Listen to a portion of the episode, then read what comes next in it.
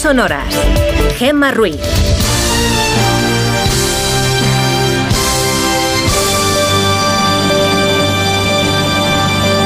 Son las 5 y 6 de la mañana, las 4 y 6 en Canarias. Buenos días.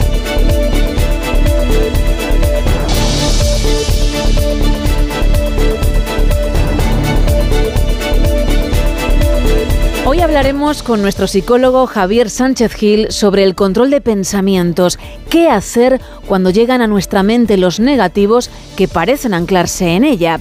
Viajaremos a lugares de ensueño con Marta López y repasaremos la gala de los Grammy y también quiénes han sido los ganadores. Pero antes, vamos a viajar en la historia.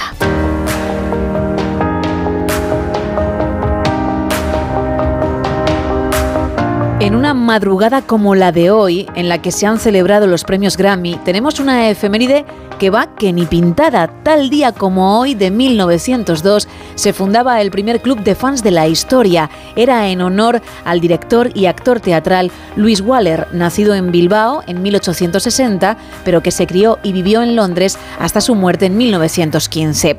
Cuenta la revista Squire que era el actor adecuado en el momento correcto.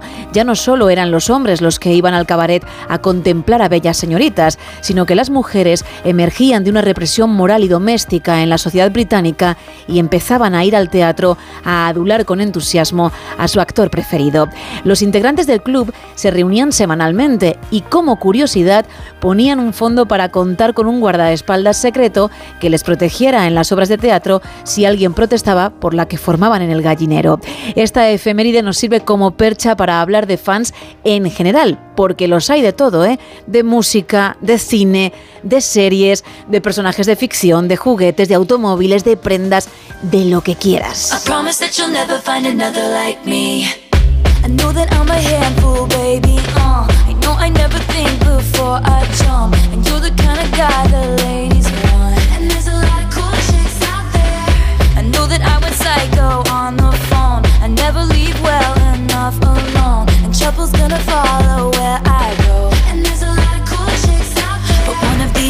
things is not like the others. Like a rainbow with all of the colors. Baby doll, when it comes to a lover, I promise that you'll never find another like me.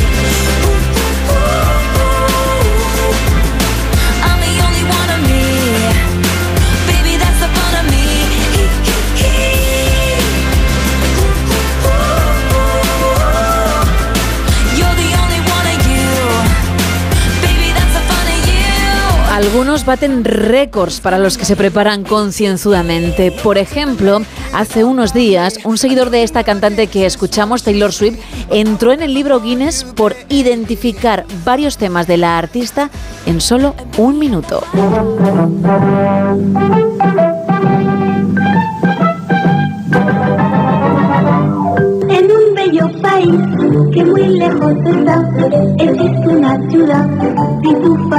Pero hace unos años, fans de esta serie batieron también un récord al disfrazarse casi 5.000 de ellos como las famosas criaturas azules. Y otro joven puede presumir de tener su nombre en el libro Guinness por ser la persona que más veces ha visitado Disneyland en días seguidos, un total de 2.995.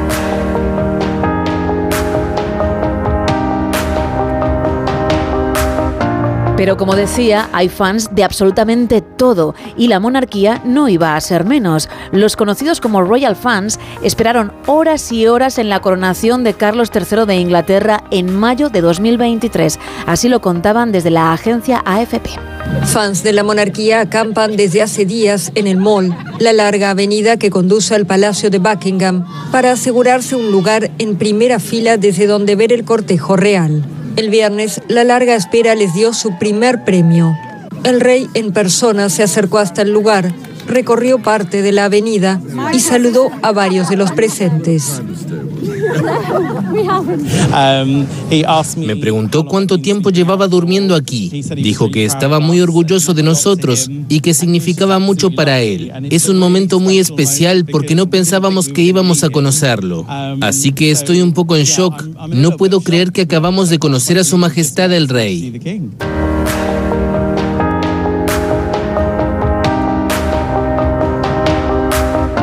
Si nos centramos en la música, encontramos auténticas joyas. Hace casi 17 años, el 11 de septiembre de 2007, un joven de solo 19, Chris Crocker, se hizo mundialmente famoso. Yo diría que fue una de las primeras estrellas de YouTube por su vídeo defendiendo a Britney Spears entre lágrimas.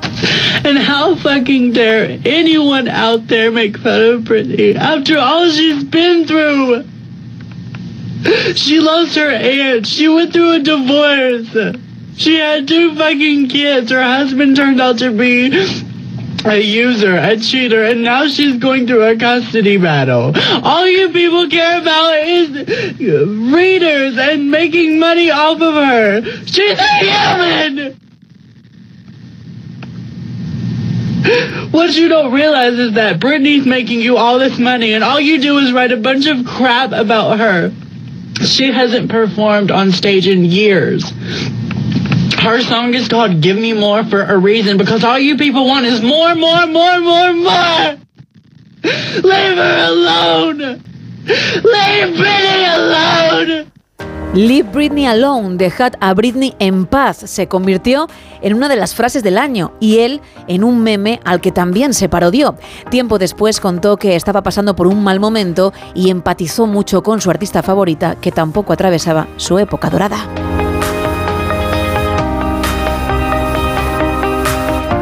Pero si viajamos más atrás en el tiempo, unos años antes de que Britney Spears se hiciera famosa, al igual que Backstreet Boys, NSYNC o las Spice Girls, los británicos Take That volvían locas a las adolescentes de todo el mundo y las españolas no iban a ser menos. Memorables son vídeos como este que escuchamos y que rescataron nuestros compañeros de la Sexta. ¿Por qué estáis todas aquí? Joder, porque están buenísimos, no lo ves. ¡Son los mejores! Una canción de Take That, venga. And when you rise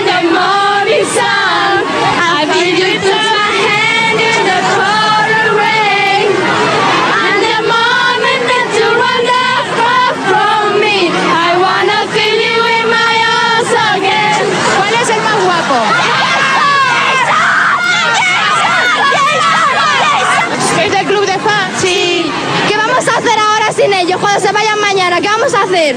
¿No tenemos a quererlos?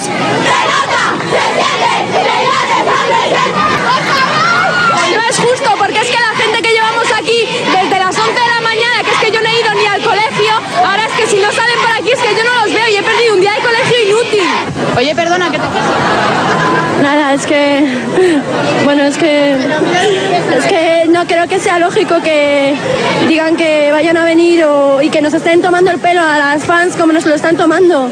Están diciendo que vienen por arriba, que vienen por abajo, que ya se han ido, que están ahí dentro. Nos están tomando el pelo y lo lógico es que nos digan la verdad. La verdad, porque si se han ido, que nos lo digan. A mí me da igual, yo me voy, pero. Están diciendo que se han ido. Yo no, yo confío en los Take That y creo que, que, que van a venir y van a venir a vernos. Yo confío en eso, si, si no es que son unos traidores, porque nos han traicionado a todas, haciéndonos esperar aquí. Y cuando se enteraron de que se separaban, ¿qué? ¡Ay Dios! Se acababa el mundo. ¿Cuántas fans tienen Take That en todo el mundo? Yo qué sé, más de la, yo qué sé. Está fenomenal, más despierta ya de oír que, que sea un grupo que ha ganado Peter, a los Rolling Stones, ha ganado un huevo de grupos que han tenido un montón de fama. Y ahora que vienen aquí, ahora se van a venir de nosotros días, pues no. Una cosa, ¿y ¿qué te parece que se separen? Una putada, una putada como una casa. ¿Por qué creéis que se separan? Dale para Robbie, por Robbie. No, fue por Nadia. Porque Gary quería cantar en solitario. Robbie decían que no le aguantaban. Marara, Marara, Marara está deprimido. Marara es una mierda.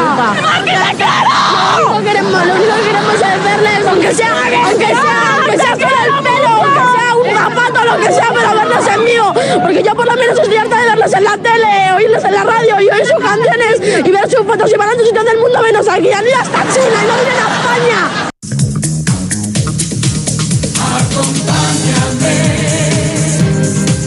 te sorprenderá.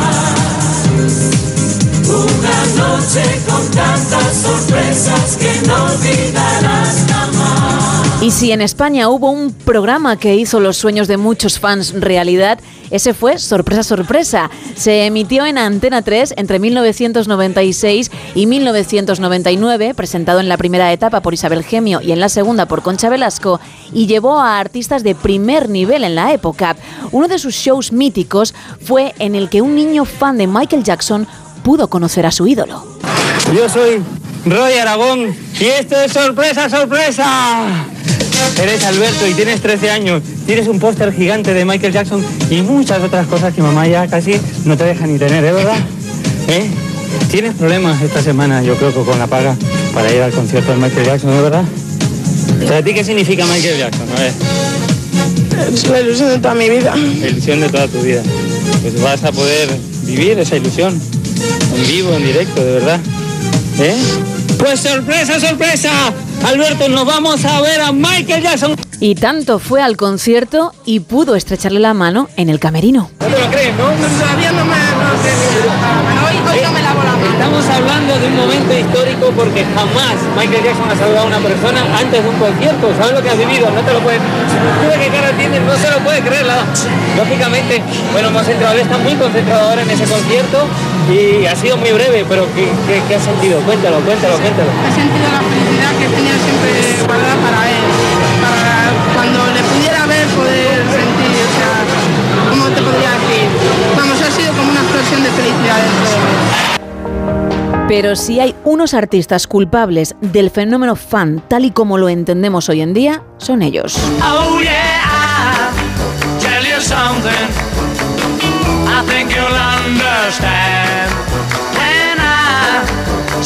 say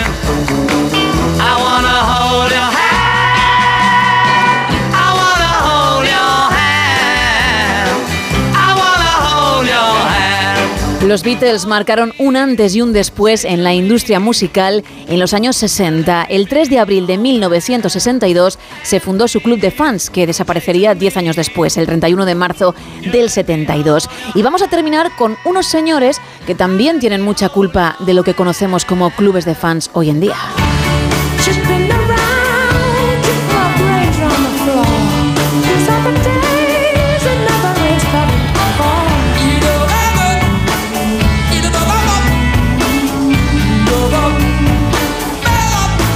En 1974 se fundó su club reconocido por el libro Guinness de los Récords como uno de los más numerosos del mundo. Evidentemente, son Queen.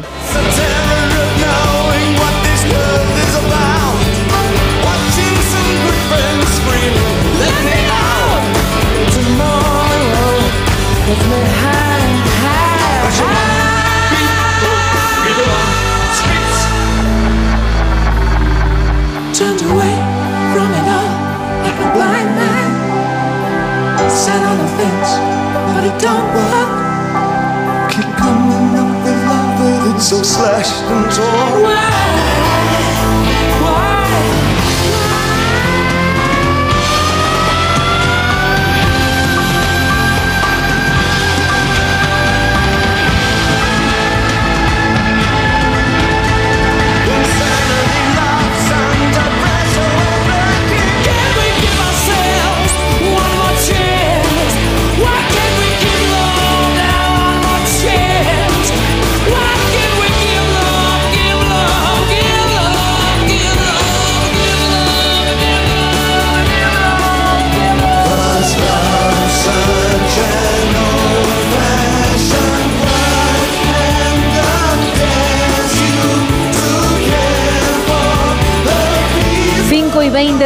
Mañana, 4 y 20 en Canarias y volvemos al presente con algunos de los principales periódicos del país.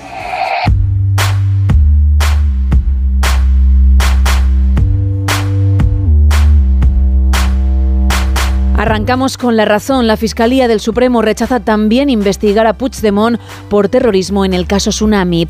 Feijó acusa al gobierno de usar la terminología independentista para lanzarle insultos. Mazón pide a Rivera que garantice por escrito que el envío de agua a Cataluña no perjudicará a la comunidad valenciana y un brutal incendio azota Chile con un centenar de muertos y más de 3.000 casas quemadas. En la foto de portada del país podemos ver exactamente ese fuego devastador en Chile. En la fotografía un vecino huyendo a caballo de las llamas de en Villa del Mar.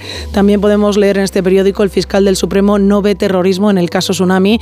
El Ministerio Público rechaza imputar por ese delito a Carles Puigdemont y el resto de investigados por los disturbios de 2019. Bruselas dará 200 millones a Mauritania para frenar los cayucos hacia Canarias. Y también podemos leer en este periódico la audiencia analiza las maniobras de Interior contra Podemos. En la portada de El Mundo, el fiscal del Tribunal Supremo vio terrorismo y cambió al visitar al fiscal general. El PP hace un frente común contra la sequía y en defensa del campo. Y la carrera por el coche eléctrico barato casi todos contra China. Tesla pide poner freno a Pekín y los fabricantes corren para conseguir un utilitario asequible. En la portada de ABC, la Guardia Civil cifra en 180 millones los contratos amañados de uniformes. Asuntos Internos detecta que durante 20 años se han hecho trampas en la compra de suministros mediante el pago de dádivas por parte de las empresas y podemos ver algunos documentos del sumario de la causa a las que ha podido acceder este periódico. Y también nos quedamos con otro titular.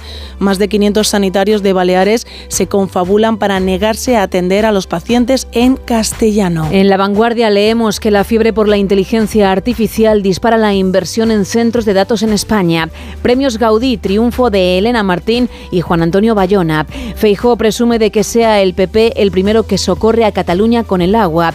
La producción de uva y aceitunas cae drásticamente en la ribera de Ebre y Dani Alves afronta hoy su juicio por agresión sexual. Y en el periódico la foto de portada es para el equipo de Con Elena Martín en medio, mm, bueno, que la podemos ver un vestido de blanco y es que ha sido la gran ganadora de los premios Gaudí. Como titula este periódico, Los Gaudí del Me Too. El cine catalán vive la gala más reivindicativa frente a los abusos que sufren las mujeres en la noche de Creatura, la película que decía dirigida por Elena Martín que se alza con seis galardones. También en esta portada, las detenciones por delitos en el área de Barcelona crecen un 23%. El balance 2023 destaca que los actos ilícitos suben un 8,6 respecto al 2022 y nos quedamos con un último titular, detectada en Cataluña una nueva marihuana más tóxica y adictiva. Eso en cuanto a las portadas. Ahora vamos a saber qué tiempo nos deparan en las próximas horas.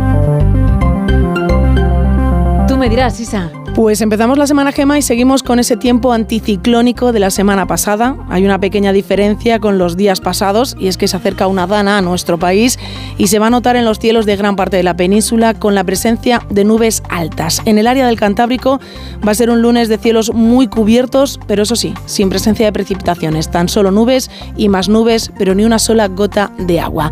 En el resto del país, como comentaba, cielos parcialmente cubiertos por esas nubes altas, mientras que en el archipiélago canario se espera que comience la semana con mucho sol, alguna que otra nube, pero eso sí, la presencia de la calima será generalizada.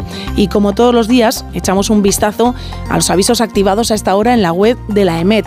En las Islas Baleares los avisos son por bancos de niebla. Estas nieblas se van a dar en el interior y también en el sur de Mallorca, pero es que la niebla también va a ser protagonista en el resto de los avisos amarillos que podemos encontrar. ¿Dónde? En el sur de Huesca, en Lleida, también en la zona sur de Navarra, así como en Vitoria y en el centro de Lugo. Mucha precaución al volante porque estos bancos de niebla se espera que no desaparezcan hasta casi el mediodía. Turno ahora de hablar de las temperaturas, para saber si tienes que salir con una chaqueta vaquera, con un abrigo o si a lo mejor te lanzas a la locura y sales con una camiseta fina. Toma nota de tus propios consejos es. y sale tu propia información para esa voz, ¿eh? que todavía no se ha recuperado 100%. Bueno, pues podemos decir que no hay grandes cambios respecto Vale. a jornadas pasadas, con máximas en la península, fíjate, de 20 grados en Valencia, en Barcelona y en Granada, pero es que se van a rozar los 23 grados en Murcia, 5 de febrero, y estamos hablando de 23 grados en Murcia. En general, los termómetros estarán por encima de los 15 grados en todas las capitales de provincia. En cuanto a las mínimas, oscilan entre un grado bajo cero en Soria, Ávila, Albacete y Palencia, los menos 2 en Burgos, hasta los 14 en Cádiz o los 18 en Las Palmas de Gran Canaria. Al final, donde vamos a notar más el fresquito es en las primeras horas del día, cuando salimos nosotros de trabajar, y en las últimas horas de la jornada, que es cuando entramos a trabajar. Se habla de precipitaciones para el final de la semana. ¿Esto es así? ¿Por fin llega la lluvia? Sí, se espera un cambio del tiempo a partir del miércoles. Ajá. Dicen los expertos que el jueves ya por la parte del área cantábrica empezarán las lluvias, pero es que el viernes se ha podido ver en la web de la EMED y el viernes se espera que llueva en toda la península, que se espera con ganas porque es muy necesario, la verdad. Ojalá, ojalá que se cumpla, claro, el Sin, pronóstico. sin embargo, los termómetros seguirán altos para la época del año en la que estamos. Gracias. Y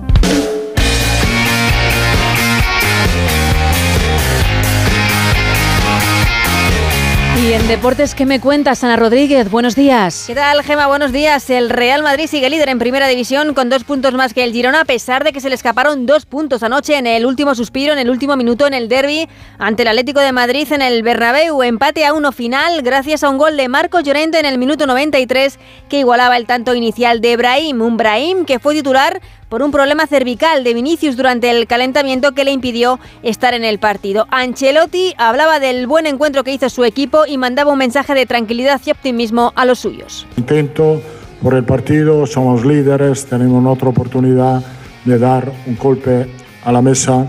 Eh, próximo sábado, eh, tranquilidad, porque el equipo está muy bien. Mi opinión personal, jugamos muy bien a fútbol. Esto es lo más importante, es lo, que me da más confianza para el futuro de esta liga. Tenemos un equipo fuerte, todos aportan, hoy teníamos bajas, pero todos se han comprometido a lo máximo. eh, en este sentido estoy muy satisfecho. Un Ancelotti que eso sí prefirió no hablar de varios penaltis que el Real Madrid pidió durante el partido. En el Atlético de Madrid no entendieron un gol anulado a Savic a la salida de un córner por fuera de juego de Saúl. De ello hablaba el goleador Marco Llorente. No lo he visto, justo me lo acaban de, de preguntar ahora. Eh, nos ha extrañado porque en un, en un córner fuera de juego eh, no sé si se ha visto alguna vez, eh, pero tengo que revisarlo. ¿no? Dicen que está Lunin dentro de la portería ¿no? y pues no sé. Tampoco sabemos bien las reglas, así que yo ya no sé qué opinar.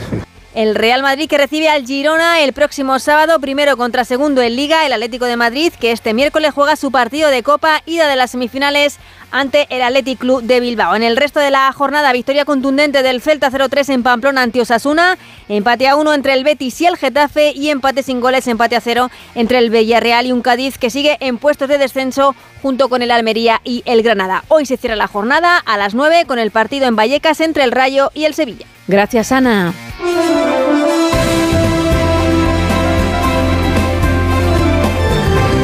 Miguel Ondarreta, muy buenos días. Hola Gema, ¿qué tal? Buenos días. Muy bien, muy pendiente de ti, como siempre, como cada día. Bueno, vaya noche de, de premios, ¿no? Que se está viviendo allí al lado del Pacífico, en los premios Grammy que se están entregando esta noche.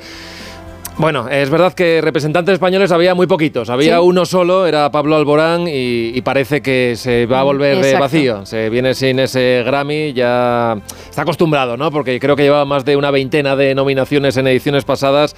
Y bueno, es la artista guatemalteca Gaby Moreno la que se ha llevado ese Grammy en la categoría de mejor álbum de pop latino. Son unos premios muy repartidos que enseguida vais a repasar ahora vosotros, porque ha habido de todo en esta gala. Ha habido Sí, mira, ahora mismo se Uy. acaba de otorgar el más importante, que es al álbum del año. Lo ha ganado viendo Taylor, Swift. que la estoy viendo, que es la gran protagonista del último año en Estados Unidos y lo está siendo también a, a esta hora de la madrugada aquí en España, recibiendo pues el, premio principal. ¿no? Bate récord, porque es la artista que lo ha ganado en cuatro ocasiones ya. Pues nada, gran protagonista Taylor Swift. Bueno, hay más, más premios que vamos a repasar Sí. enseguida, porque Miley Cyrus también se ha llevado el premio al álbum. En fin, está repartido. Incluso ha habido alguna pelea por ahí que también ha tenido que sacar algún rapero de, de esta gala, que de todo hay, ha actuado U2. Bueno, en fin, estas noches y estos premios que deparan de todo: emociones, nervios, alguna trifulca. Enseguida lo vamos a, a contar. Estábamos pendientes también en el plano internacional de las elecciones en las que sabíamos que no iba a haber sorpresas, pero bueno, a esta hora está compareciendo frente a la sede del Palacio Nacional de El Salvador Nayib Bukele, que esta noche, esta madrugada, ha arrasado en El Salvador. Él mismo lo decía, ya sabes que suele acostumbrar a anunciar todo, incluso los nombramientos en su gobierno a través de las redes sociales. Bueno, él decía ya hace algunas horas que habían arrasado en El Salvador con más del 85% de los votos. Ya sabes que también que ha hecho de su lucha contra las maras, contra los pandilleros, el eje de su política y esto se está notando en el respaldo popular que ha recibido en el día de ayer, este domingo, y como digo, está presumiendo ahora mismo en el balcón del Palacio Nacional diciendo que El Salvador es el país más seguro de todo el hemisferio occidental y está acusando un poco a periodistas internacionales y medios, ha citado incluso a algunos periodistas españoles de decir que están en cuestión eh, incluso la, democracia. Ha dicho que se lo pregunten a los salvadoreños eh, después del resultado. Bueno, enseguida vamos a repasar también lo que ha pasado en el, en el Salvador, preocupados también por lo que está ocurriendo en Chile con ese incendio terrible que deja ya al menos un centenar de muertos.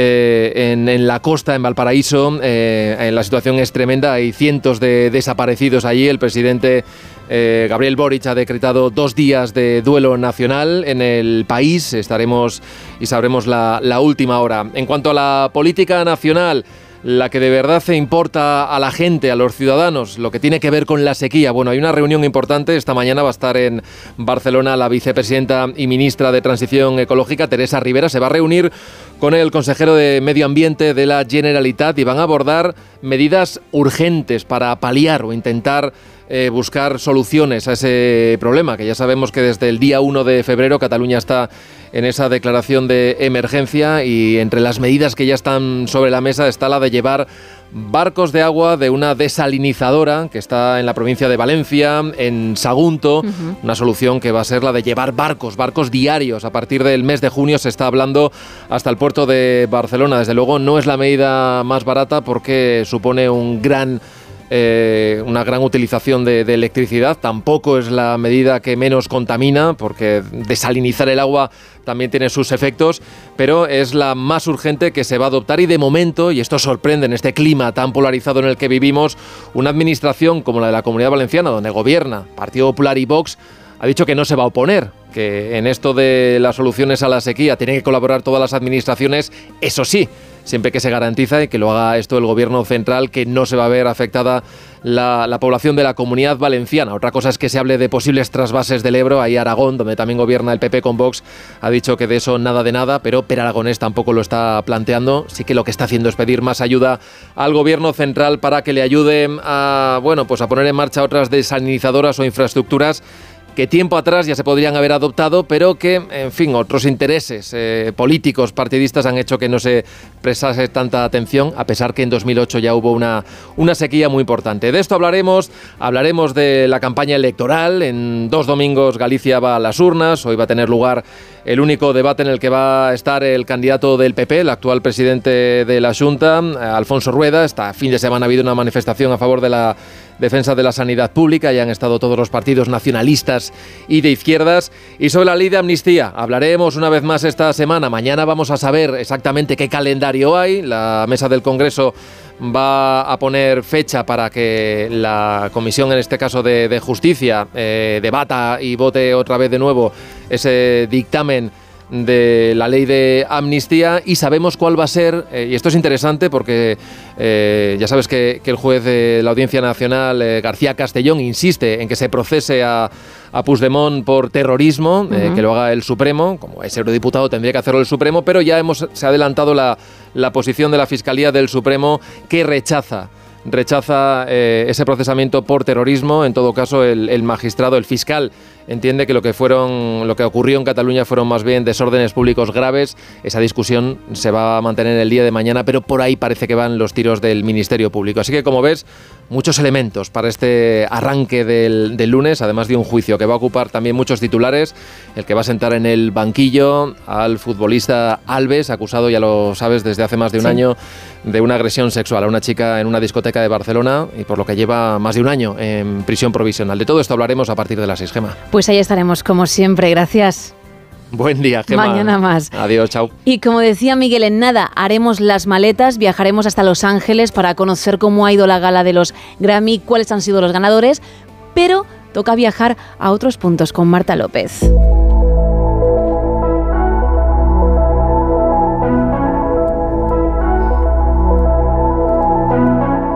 Buenos días, Gema. Hoy os traigo tres lugares que deberíamos visitar al menos una vez en la vida. Y es que sabemos que no tenemos tiempo suficiente para conocer todos los rincones del planeta, pero sí podemos recorrer algunos lugares idílicos. Nos subimos a un avión y ponemos rumbo al continente viejo, en concreto viajamos hasta la Toscana una de las regiones italianas más pintorescas, un lugar que se ha vuelto imprescindible gracias a su historia, sus relajantes playas, preciosas colinas y los pueblos más bellos, además de riquísimas comidas.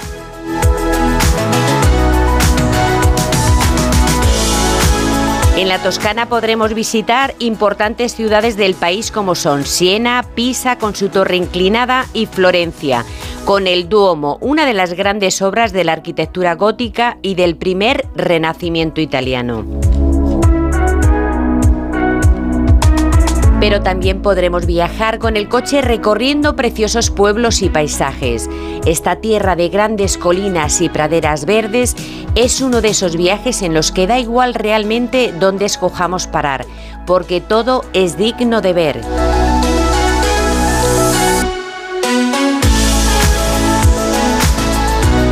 Ahora ponemos rumbo al Parque Nacional de Timanfaya, en la isla de Lanzarote de las Islas Canarias. Este hermoso parque nacional se distingue por tener alrededor de 25 volcanes, muchos de ellos inactivos y otros de baja actividad, pero aún así causan impresión, pues se puede sentir el calor emanando desde las profundidades de la Tierra y que incluso la gente del lugar lo aprovecha para hacer barbacoas. Y es que visitar Lanzarote es como viajar a otro tiempo. Sus paisajes volcánicos impresionan desde el primer momento en que llegamos a la isla. También podemos recorrer el parque en camello, pues es una de las formas más impresionantes y divertidas de conocer el lugar. Sin duda, una experiencia única si se viaja con niños.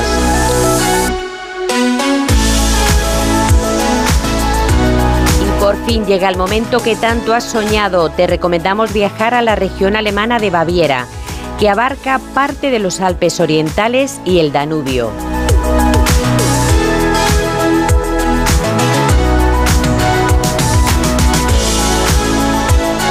Baviera es una tierra de cuento de hadas salpicada de castillos legendarios, inmensos bosques y bellas ciudades y pueblos. También es conocida por la Oktoberfest de Múnich, un evento durante el cual la ciudad se llena de casetas, cerveza, puestos con productos locales, canciones y bailes tradicionales.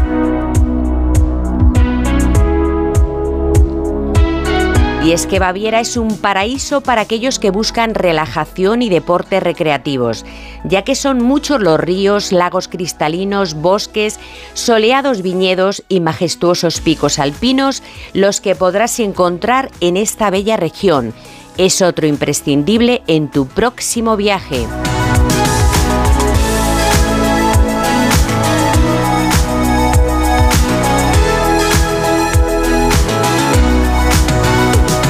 Gracias Marta. Seguimos en No Sonoras.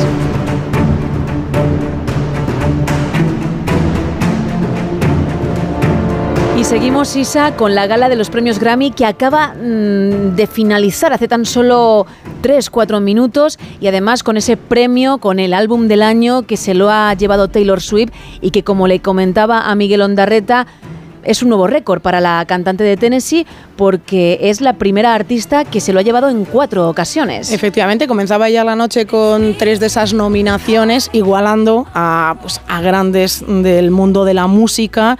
Y oye, empezaba la noche, lo primero hay que decir, con Taylor Swift ganando su decimotercer Grammy, que es su número de la suerte, y ella misma lo decía con una sonrisa, he ganado el, Grammy número 13 y aprovechaba en un momento muy bueno de marketing, porque está todo pensado, Gema, cuando ganaba ese Grammy, ella anunciaba que va a sacar nuevo disco, que ya tiene nuevo disco, decía la fecha y es más decía en el speech de agradecimiento. Y en cuanto vuelva por bambalinas, voy a subir ya directamente la fotografía de ese disco. Y dicho y hecho, porque yo que la sigo en Instagram lo he visto, ya lo puedes hasta reservar. Fíjate. ¿eh? Para que cuando llegue el momento lo puedas tener y no se agote. Bueno, pues es que es una auténtica maravilla lo que hace esta mujer. Por cierto, estamos escuchando Anti-Hero, uno de los temas que se incluye en ese álbum, en el Midnight, canción que también estaba nominada, pero que no se lo ha llevado porque ha sido otra grande uh -huh. la que se ha hecho con la estatuilla, ¿no? Sí, estaba esta canción nominada a Mejor grabación o Record of the Year, ¿no? como lo han dicho en la, en la gala, que lo han intentado explicar entre Mac Rawson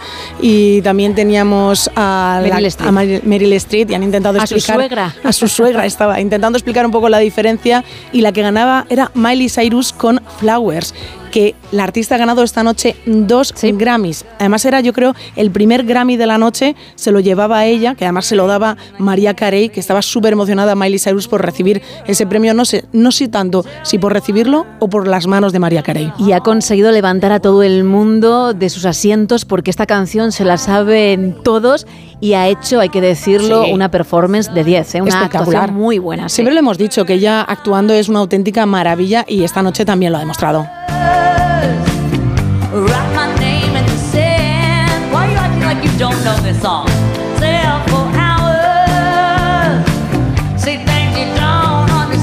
Por cierto que Taylor sí que tiene ese récord de los cuatro premios Grammy al mejor álbum, pero todavía le queda para alcanzar a la que ahora mismo tiene más estatuillas, Beyoncé, que por supuesto estaba en la gala, más que nada porque su marido Jay-Z ha recibido el, pie- el premio Dr. Dre, pero les queda a Taylor y, y a todas las colegas de profesión mucho por delante, ¿eh? porque Beyoncé tiene 32 estatuillas. Qué barbaridad.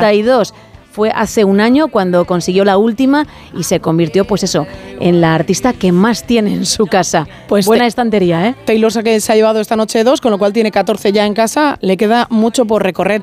Y antes de empezar del inicio de la gala, yo creo que nos vamos a quedar en el momento que además nos ha sorprendido a todos porque nos hemos quedado alucinados porque la persona que ha entregado ese último premio, el de mejor álbum, ha sido la actriz Celine Dion, la cantante, perdón, Celine Dion, que hacía muchísimo tiempo que no la veíamos nadie y estaba muy bien sobre el escenario. Hace unos días hablábamos de ella porque va a sacar un documental en el que va a hablar de esa enfermedad neurológica que padece, que no tiene cura y que la ha alejado de los escenarios.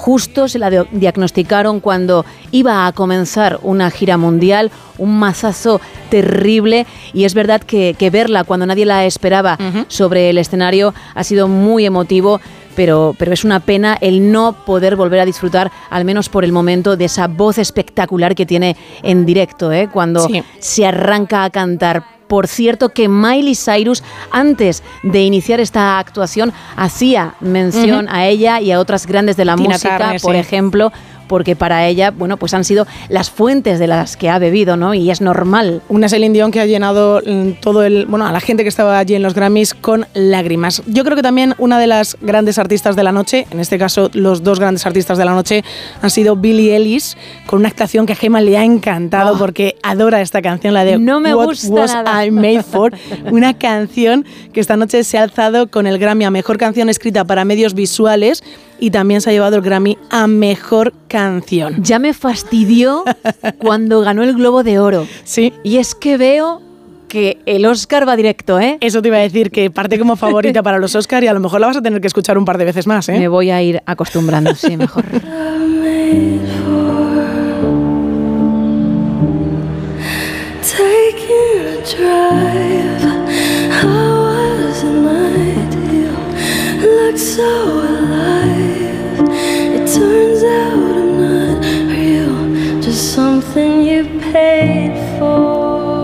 Isa, ¿se te ha escuchado decir no, no quieres que suene Billy? ¿Eres de mi equipo? Porque tiene que sonar. Tiene que sonar, tiene que sonar. Es Hay- ganadora. Hay otras canciones de ella que me gustan mucho más que esta, te lo tengo que decir. Por cierto, ella subía a recoger el premio con una chaqueta de Barbie, ya que la canción pertenece a la banda sonora de la película. Y es que la película ha ganado esta noche dos Grammys. Esta, que pertenece a la canción de Billie Ellis y también a la mejor recopilación de banda sonora para medios visuales. Por cierto, que creo que también estaba nominada otra canción de Barbie, pero de Dua Lipa, que no se ha llevado ningún galardón. No, no se ha llevado ningún eh, galardón, pero comenzaba la gala con ella, con un, especial de varias de sus canciones, que lo ha hecho muy bien, que ha levantado al público y que también ha aprovechado la, bueno, pues la gente para ir sentándose. Taylor Swift ha sido la última en sentarse, la que ha llegado también tarde, pues bueno, ha sido Meryl Streep, que la han pillado ahí en el último momento llegando corriendo para sentarse, pero mientras tanto estaba Dua Lipa haciéndolo muy, pero que muy bien.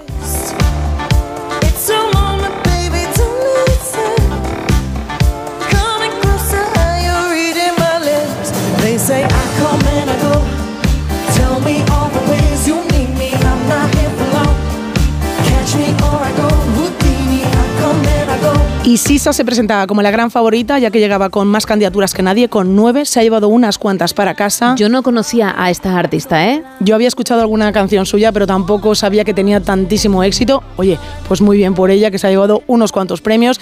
Y por desgracia, quien no se ha llevado premio ha sido nuestro representante, Pablo Alborán, el único español nominado a los Grammy. Es la cuarta vez que el malagueño optaba un premio. Ya estuvo previamente, bueno, en 2016 por Terral, en 2019 con Prometo, en 2020 con Vértigo y en esta vez, bueno, pues llegaba con su último disco. Pero por desgracia, este mejor álbum de pop latino al que estaba nominado ha caído en manos de la cantante Gaby Moreno. Mi ropa.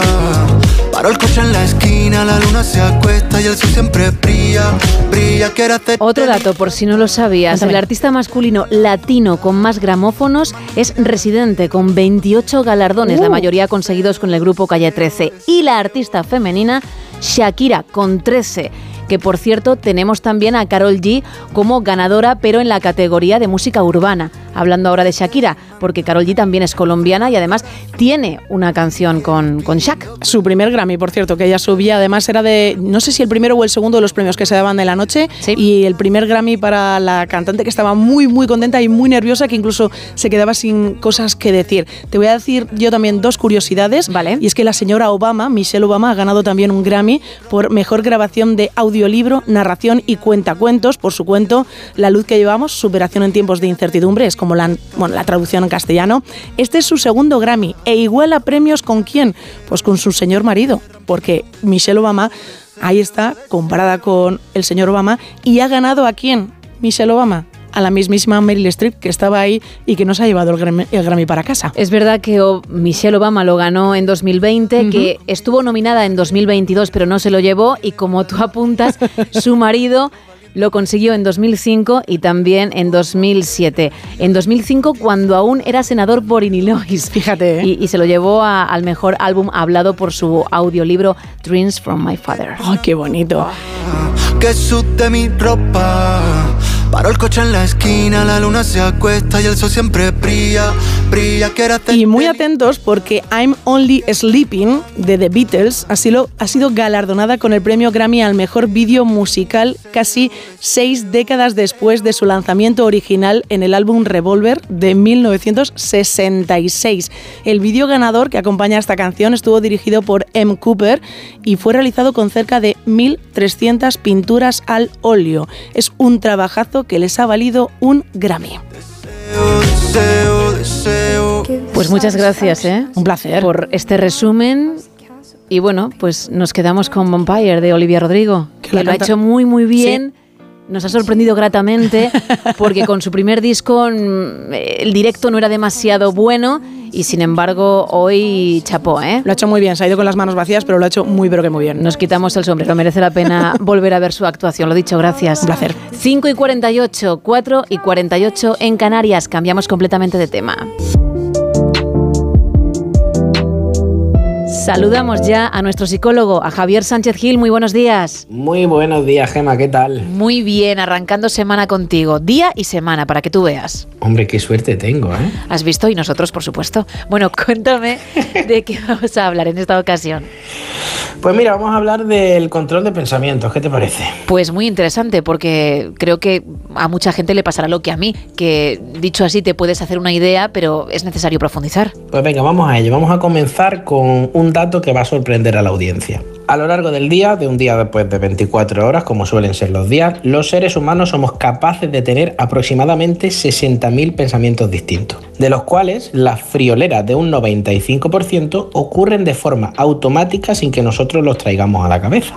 Si andamos más en datos y estadísticas, nos encontramos que un 80% de esos pensamientos que vienen de forma automática sin que nosotros los invitemos a pasar, son de contenido negativo. Es decir, son pensamientos que si pudiéramos elegir no tendríamos. Vale, sí, sí. Yo creo que ahora mucha gente comienza a sentirse identificada, ¿eh? Pues vamos poco a poco. Vale. Por ello, es interesante hacer una distinción entre que existen dos tipos de pensamientos. Los que pertenecen a ese 5%, que se llaman egosintónicos, o los del 80%, que son egodistónicos. Vamos al lío. Egosintónicos, ¿qué son? Son aquellos que tienen sintonía con el ego, sintonía con el yo, sintonía con uno mismo. Es decir, aquellos pensamientos que sí me apetece tener.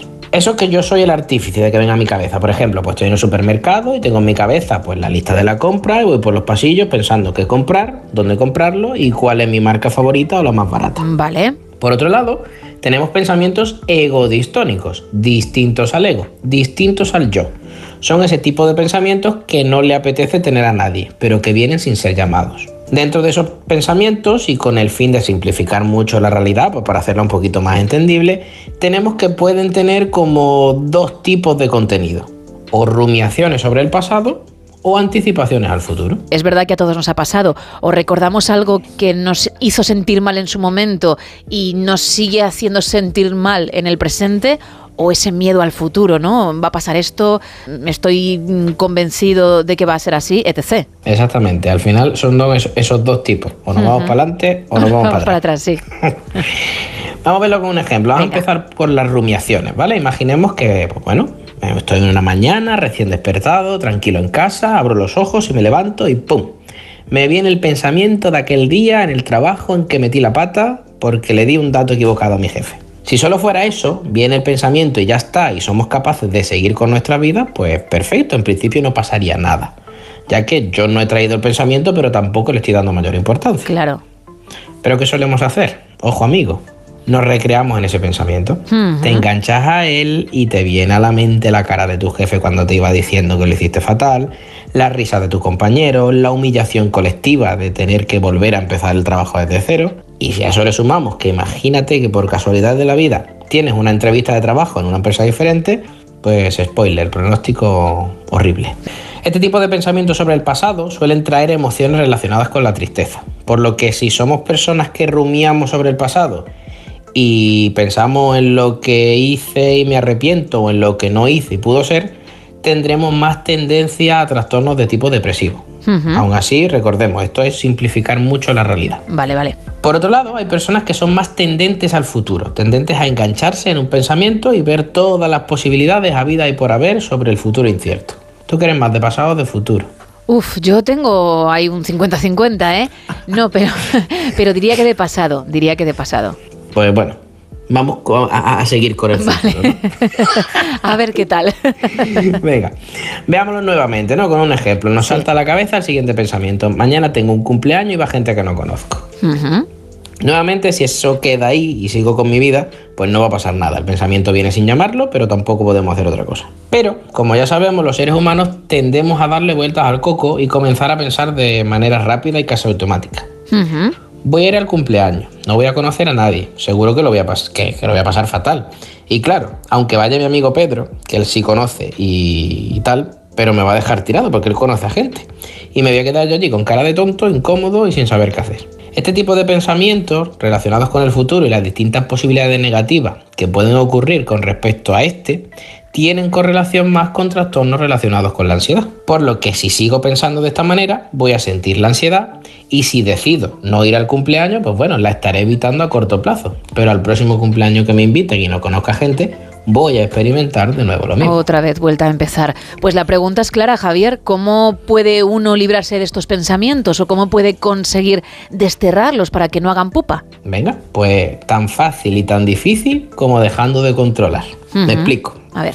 Para controlar nuestra cabeza, lo mejor es intentar dejar de controlar nuestra cabeza. Si yo pienso que no quiero pensar en algo concreto, ese algo concreto se vuelve más fuerte. Si yo te digo, no pienses en un oso blanco, ¿qué ha pasado? Que voy directo al oso blanco, efectivamente. Efectivamente, o saco blanco tumbado en mitad del Polo Norte. Por tanto, si piensas, no quiero pensar en el cumpleaños de mañana, tu cerebro va a entender cumpleaños de mañana.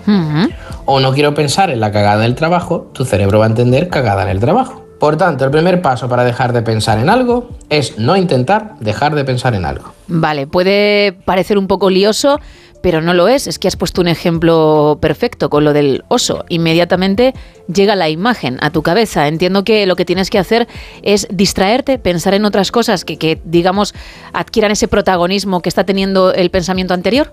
Efectivamente, al final Vale. es la paradoja del control del pensamiento. Es no intentar pensar en eso, sino distraerte. Vale. Pero no distraerte a ti, sino distraer tu atención. Ajá. Vamos a verlo poco a poco. Vale. Es, es justo algo más básico. Cuando estamos, por ejemplo, rumiando sobre el pasado o anticipando el futuro, mi atención está dentro de mi cabeza. Probablemente mi cuerpo está haciendo la cama, conduciendo, en una terraza con un amigo, viendo una serie o paseando por el campo, da igual. Pero mi atención está en el futuro o en el pasado, desatendiendo, por supuesto, lo que está ocurriendo fuera de mi cabeza. Debes intentar conseguir dos cosas. Uno, dejar de controlar los pensamientos y aceptar que van a venir sin que tú los llames y no intentar echarlos a la fuerza. Y dos, entrenar tu atención para que no se enganche a esos pensamientos y le des vueltas y vueltas a la vez que comienzas a disfrutar de todo aquello que está pasando fuera de la misma, fuera de la cabeza. Mm, Vale, bueno, pues mira, es una forma de comenzar. ¿Tiene algo que ver con el mindfulness? ¿Es Sí, algo al final, parecido? Tanto mindfulness como la terapia de aceptación y compromiso, estas terapias de tercera generación, que al final es el nombre en que se engloba todo, pues sí, claro, tienen estos principios en cuenta. Vale, perfecto. Oye, pues yo creo que es muy interesante porque como es algo que en mayor o menor medida a todo el mundo le pasa, pues está bien tenerlo en cuenta, saberlo y si es necesario ponerlo en práctica. ¿eh? Y ahora, si te parece, vamos con la consulta de cada semana porque tienes un número de teléfono donde la gente puede preguntar lo que quiera y tú contestas de forma privada, pero siempre hay algo que elegimos para tratar de forma anónima en antena. Si te parece, primero decimos el teléfono, luego por supuesto recordaremos tus otros canales para quien necesite terapia, sesiones, pero empezamos por el número. Venga, vamos con el número. El número es el 656 55 0484. Perfecto, pues ¿con qué consulta nos quedamos en esta ocasión, Javier? Venga, vamos con la consulta que dice, hola Javi, ¿qué tal? Aprovecho para preguntarte una cosilla. Hace unos meses conocí a un chico con el que no llegamos a tener nada. ¿Por qué me duele entonces? Si no Mm. fuimos nada, en realidad. Bueno, si recordamos programas anteriores, ya estoy como los señores mayores recordando programas anteriores. Sí. Si recordamos el triángulo de Stenberg, el triángulo del amor que tenía como tres vértices, que uno de ellos era la pasión, otro la intimidad y otro el compromiso, aunque en este caso no parezca que el compromiso estuviera, de hecho brillaba por su ausencia, probablemente sí estaba operando la pasión y o la intimidad. Por lo que en realidad el vínculo afectivo pues era inevitable que se estuviera formando. Por ello no es raro seguir enganchado emocionalmente aunque todo haya acabado, ya que pues bueno, se han construido expectativas que no se han cumplido, pero las expectativas ahí están. Y es lógico que nos asalten pues pensamientos sobre lo que pudo ser y no fue. Aquí lo que ocurriría es que con el tiempo la cosa mejoraría, sin más, dejar pasar los días, las semanas, Al final es eso, es dejar pasar los días, dejar pasar la semana. eh, acostumbrarte a, a que no va a ir más allá como tú habías imaginado, entiendo. Exactamente. Y es un duelo, es una pérdida, algo que tú creías que tenías y ya no lo tienes. Tienes que esperar y pasar tiempo. Vale, bueno, pues también para tener en cuenta si uno se ve en esa situación. Y ahora, si te parece, Javier, vamos a recordar, como decía, tus canales para quien sí necesite una ayuda mayor, ese empujón para salir adelante, porque cuentas con ese número de teléfono que recordaremos, pero también otras vías. Por supuesto, soy psicoterapeuta en el Centro Elemental de Málaga para sesiones presenciales o en consulta online para todo el mundo. Y pues para contactar conmigo, tres vías, fácil, por el Instagram, arroba no te sientes en el diván, directamente en la web www.javiersanchezgil.com, que en el apartado pide cita, pues se pueden poner en contacto conmigo, o si quieren aún más directo todavía, en el número de teléfono 656 55 0484. Perfecto, pues Javier, muchísimas gracias, que tengas buen día, mejor semana y hablamos la que viene, ¿vale? Muchísimas gracias igualmente y chao chao. Adiós. Un minutito para llegar a las 6, las 5 en Canarias. Bajamos el telón. Mañana más, a partir de la una y media, de las doce y media en Canarias. Que pases un feliz lunes. Adiós.